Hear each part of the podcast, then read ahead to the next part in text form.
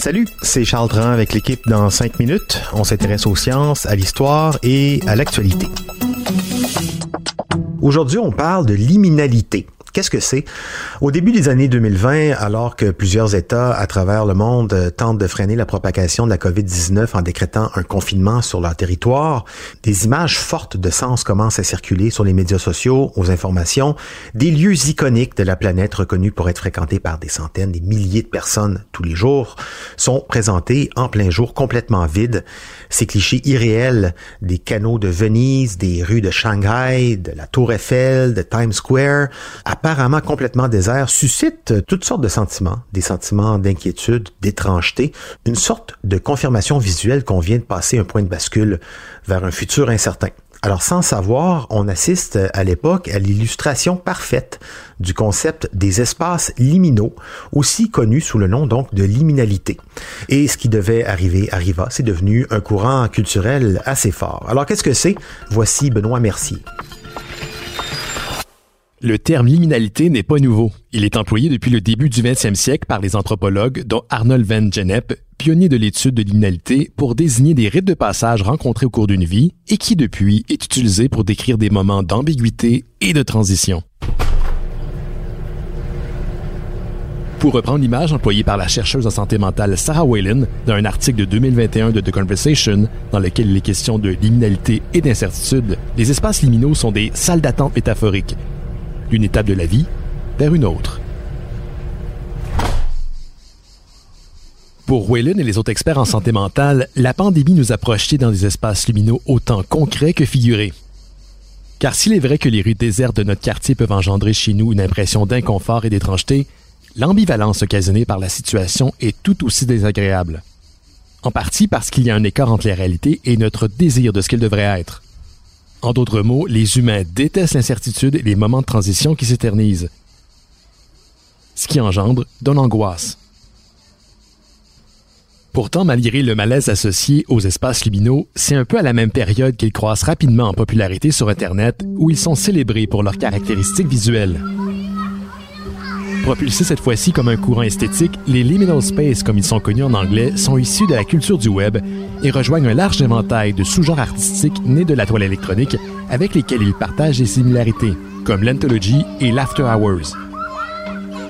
Tous associés d'une façon plus ou moins éloignée à des souvenirs liés à l'enfance, à la nostalgie et rattachés à des référents et autres codes culturels des milléniaux et de la génération Z. C'est le 12 mai 2019 qu'un utilisateur anonyme de 4chan donne naissance sans savoir à ce qu'on appelle aujourd'hui les liminal space en demandant à la communauté d'un forum de discussion dédié au paranormal de partager des images inquiétantes qui semblent déphasées. Les clichés récoltés sous la publication font presque tous écho au principe de base des espaces luminaux comme défini au préalable par les académiciens. Les espaces lumineux archétypaux représentent des espaces vacants devant lesquels l'observateur est seul et désarmé. De longs corridors qui ne sont pas sans rappeler ceux du film de Shining, un centre commercial désert, une école secondaire dépourvue d'élèves et un terrain de jeu pour enfants présenté sous le couvert d'une brume au beau milieu de la nuit. Tous des images qui évoquent un sentiment d'inquiétante étrangeté par l'absence d'âmes qui vivent. La notion de lieu désert et commun de transition est aussi reprise et est au cœur de l'esthétique.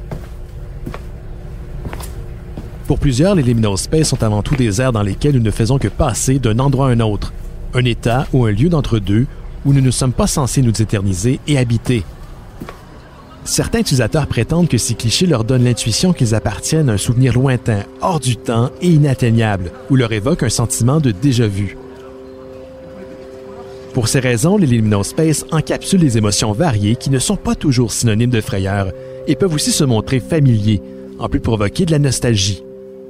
Il n'est donc pas surprenant que l'on puisse voir dans certaines compositions des éléments visuels rappelant les premiers jeux vidéo 3D de la fin des années 90 et appartenant à la Nintendo 64 ou la première console de type PlayStation. La popularité des Liminal Space ne cesse de grandir auprès des internautes qui s'amusent à partager et cataloguer des milliers de photos sous le hashtag Liminal Space. Créé en août 2020, le compte Twitter Space rassemble à ce jour 1,3 million d'abonnés. Quant à TikTok, les contenus liés aux espaces luminaux ont été visionnés plus de 2 milliards de fois en date de novembre 2022. Si au départ la tendance ne comprenait que des photos prises sur le terrain, il existe désormais un mouvement qui encourage les utilisateurs à concevoir et partager leur espace lumineux conçu dans des éditeurs 3D.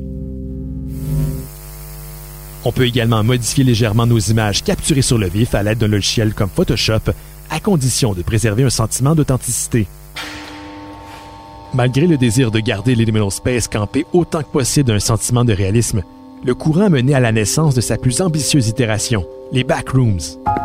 Moitié légende urbaine et moitié approche artistique, les Backrooms décrivent des corridors infinis dans lesquels nous pouvons nous retrouver pris au piège si le sol sous nos pieds se dérègle, à la manière d'un jeu vidéo.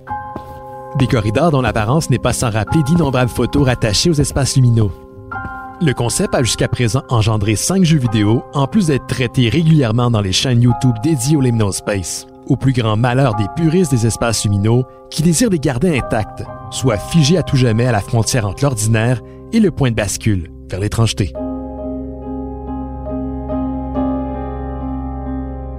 C'est comme ça pour euh, à peu près n'importe quel phénomène culturel. On sait euh, où et quand ça commence, mais on sait jamais trop dans quel sens ça peut évoluer.